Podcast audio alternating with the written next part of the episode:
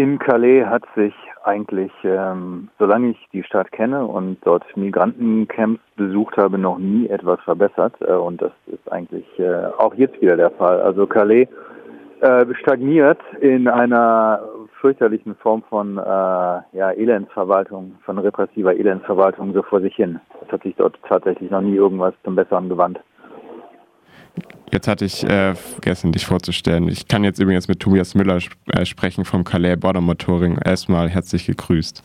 Äh, guten Morgen, Felix. Guten Morgen, Dreieckland. Äh, am Inhalt ändert sich überhaupt nichts. Also Calais stagniert vor sich hin bestenfalls und es geht äh, meistens äh, nach hinten und nach unten. Ähm, du hast gesagt, du bist auch ab und zu vor Ort. Kannst du die Situation vor Ort vielleicht äh, kurz beschreiben? Ja, also es waren äh, drei meiner Kollegen von Border Monitoring dort am Start.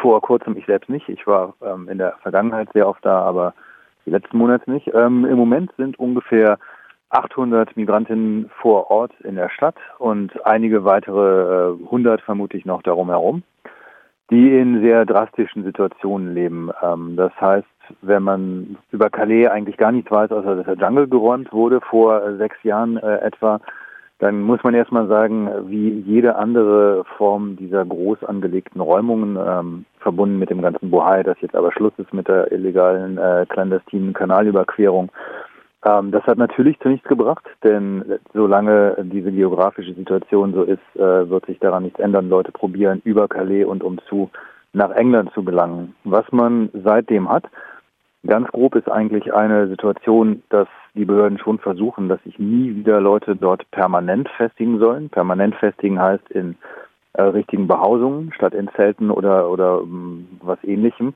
was man leicht abbauen und zerstören kann. Ähm, das heißt, sobald es irgendwelche Formen ähm, gibt von etwas, was aussieht nach einer permanenten Niederlassung, ähm, wird natürlich eingegriffen. Und um so weit es gar nicht kommen zu lassen, gibt es eigentlich seither eine Politik, dass man Niederlassungen ähm, auch im zweitägigen Rhythmus in der Stadt, also man muss sich darunter Zelte vorstellen, die Leute etwa unter Brücken aufgestellt haben äh, oder in Außengebieten auf Parkplätzen äh, oder ähm, auf, auf Wiesen darum herum, dass man die eigentlich alle zwei Tage ähm, ja, provisorisch räumt. Das heißt, es kommt äh, die CRS, die Aufruhrpolizei kommt ein in martialischer Montur, Montur und nimmt all diese Zelte weg und äh, nimmt auch gelegentlich ähm, Besitztümer weg und manchmal wird da was zerstört. Und danach können die Leute die wieder aufbauen. Und wenn man sich fragt, ja, was, was soll das denn alles? Es geht eigentlich rein um die Schikane und äh, deutlich zu machen, hier wird sich nie wieder äh, niedergelassen. Äh, das ist das eine, was passiert. Äh, dann gibt es die Situation um zu in, in Dunkerque, das ist etwa 30 Kilometer von Calais, ähm, wo ein sehr großer Jungle nach wie vor noch ist, den man in den letzten Wochen und Monaten auch versucht hat, ähm, noch häufiger zu räumen. Also neben den täglichen oder zweitägigen Räumungen gibt es dort auch immer wieder Problem, äh, Versuche, den ganzen Laden eigentlich in einem Rutsch abzubauen. Das funktioniert auch nicht, äh, denn natürlich lassen sich Leute nachher wieder nieder, denn du hast einfach keine Alternative, wenn du versuchst, von dort in Richtung UK aufzubrechen. Ähm, man muss eine Sache noch dazu sagen zum Thema Dunkerque. Dort gibt es in den letzten Monaten ähm, mal wieder auch sehr große Probleme mit Schmugglerbanden, die probieren, Leute rüberzubringen, die aber auch äh, mit Waffengewalt gegen Migrantinnen vorgehen, gelegentlich, um sie zum Beispiel auf Boote zu kriegen um zum Beispiel untereinander ähm, Reviere abzustecken, um es mal so zu sagen. Das heißt, äh, bottom line, jetzt kommt natürlich der Winter dazu, die Situation ist sehr, sehr angespannt.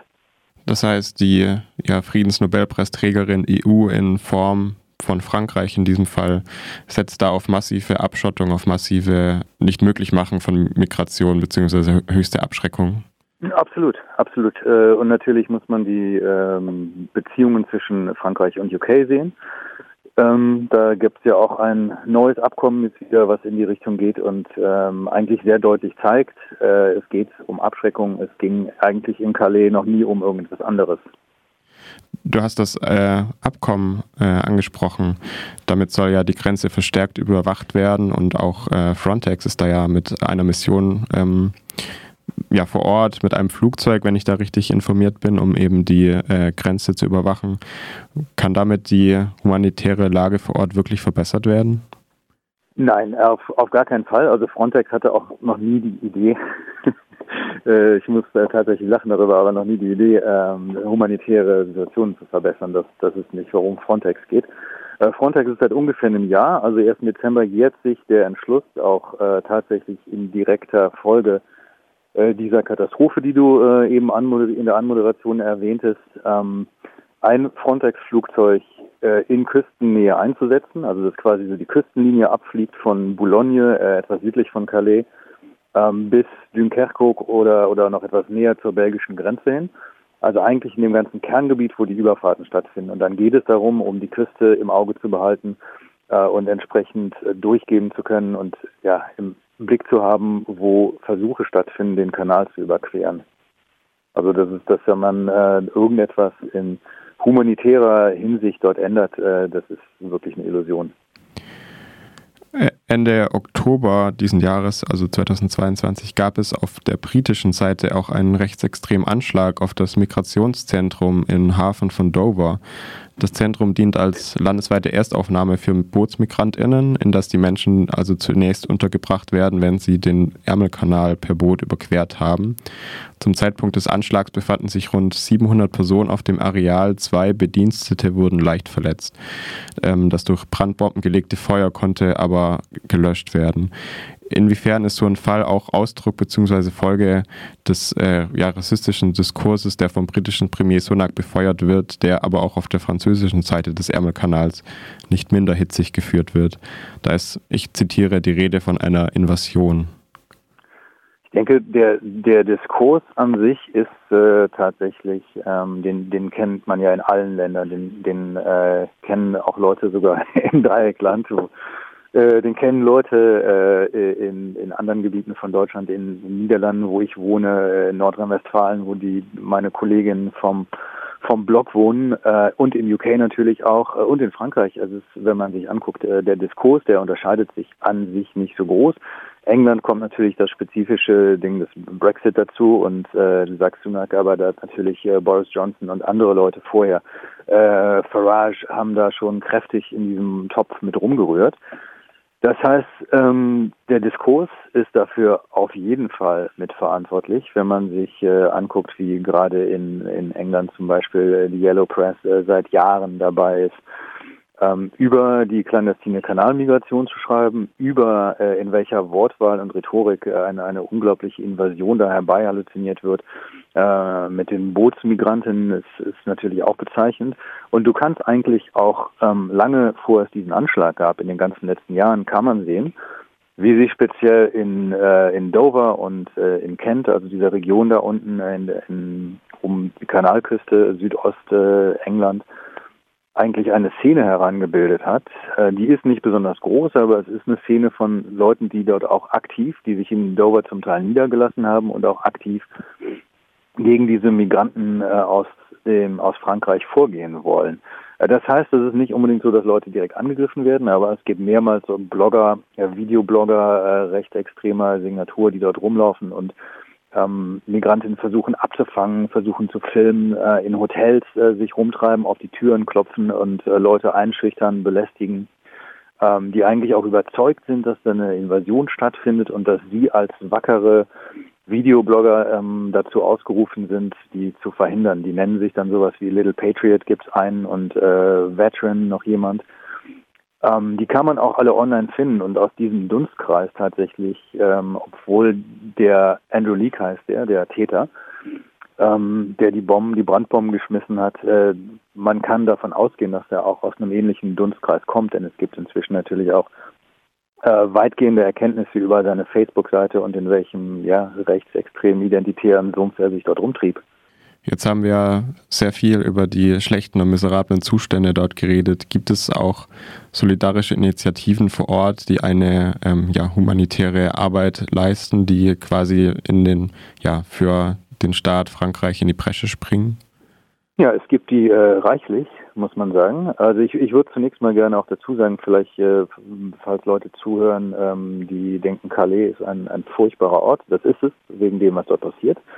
Und Calais ist aber auch eine, eine Stadt wie jede andere auch. Man kann sich vorstellen, wenn äh, das gleiche in Freiburg passieren würde, im ähm, äh, fantastischen, schönen, freundlichen Freiburg, ähm, wo ich auch gerne mit, mit viel äh, Pläsier gelebt habe. Äh, aber ich denke, auch in einem linksliberal geprägten Ort wie Freiburg wird sich ein ähnlicher Diskurs äh, einpendeln und in Calais ist es nicht anderes. Und ähm, daneben gibt es in Calais eigentlich auch neben den Initiativen ähm, tatsächlich gibt es auch einfach äh, Bürgerinnen und Bürger, die der Migration nicht feindlich gegenüberstehen, die die ähm, Flüchtlinge unterstützen, ähm, die die Häuser öffnen und daneben gibt es natürlich noch allerlei Initiativen von äh, katholisch geprägten Leuten wie Secours Catholique über über ähm, wirklich Menschen, die schon Jahrzehnte da sind. Da ist dann die Association Salam, die angefangen hat vor 25 Jahren oder so schon Essen auszuteilen äh, allerlei No-Border-Initiativen, äh, zum Teil in Zusammenarbeit äh, mit UK. Ähm, es gibt ähm, Auberge, äh, L'Auberge de Migrant natürlich, ähm, wirklich sehr viele Initiativen. Und falls jemand irgendwie interessiert ist, in Calais sich auf freiwilliger Basis zu engagieren, die Möglichkeiten sind da sehr viele. Wie müsste denn eine ja wirklich richtig äh, humane und äh, willkommene Flüchtlingspolitik aussehen? Oder was würde den Menschen denn vor Ort wirklich helfen? Äh, was helfen würde, wäre, wenn man äh, tatsächlich die, die Passage über den Kanal natürlich, denn das ist das, äh, was in Calais tötet und das seit 25 Jahren. Wenn man anfängt, wie überall sichere Passagen zu ermöglichen, äh, dass Leute auf sicherem Wege in ein Land kommen und dort um Asyl ersuchen können. Es gibt auch äh, Zahlen darüber, Untersuchungen, Statistiken, dass viele von den Menschen, die ähm, äh, die über den Kanal kommen in diesen kleinen Booten, ähm, das ist ja seit vier, fünf Jahren etwa der überwältigende Weg, dass Leute in den Booten kommen und nicht mehr wie vorher, das gibt es auch noch, ähm, über, über LKWs sich versuchen, auf eine Fähre zu schleichen, aber jetzt macht man das eben in Booten und viele von den Menschen haben sehr, sehr, sehr begründete ähm, ja, Anliegen eigentlich, um in UK ein Leben in Sicherheit anzufangen. Aber am wichtigsten ist tatsächlich diese Passage. Ähm, sicher zu machen, Menschen zu ermöglichen und das ist der Art, äh, die Art, wie man ähm, ja die die Anreize wegnimmt, ähm, dass, dass äh, die das Clandestine organisieren über Schmugglerbanden von ähm, Menschen, die nach die nach UK rüber wollen, wie man das einfach trockenlegt, wie man das wegnimmt. Denn das sagt zum Beispiel Frontex, worum es ihnen geht. Sie wollen, dass diesen Schmugglern das Handwerk gelegt wird. Ja, wer will das nicht? Aber das ähm, kriegt man eben damit nicht hin. Und ähm, man sieht an den Zuständen, die ich eben ansprach in Dunkerque, äh, zumal, dass dieses, äh, dieses ganze System, was ein unglaublicher Markt ist natürlich, es wird sehr, sehr, sehr viel, sehr Millionen damit verdient, Menschen in diesen total unsicheren Booten auf die andere Seite des Kanals zu schaffen. Ja, und äh, das kriegt man damit natürlich überhaupt nicht in den Griff, sondern je mehr eigentlich Repression ähm, auf den Kessel geht, desto mehr schafft man natürlich einen Markt für Schmuggler, um Menschen unter diesen lebensgefährlichen Bedingungen zu transportieren.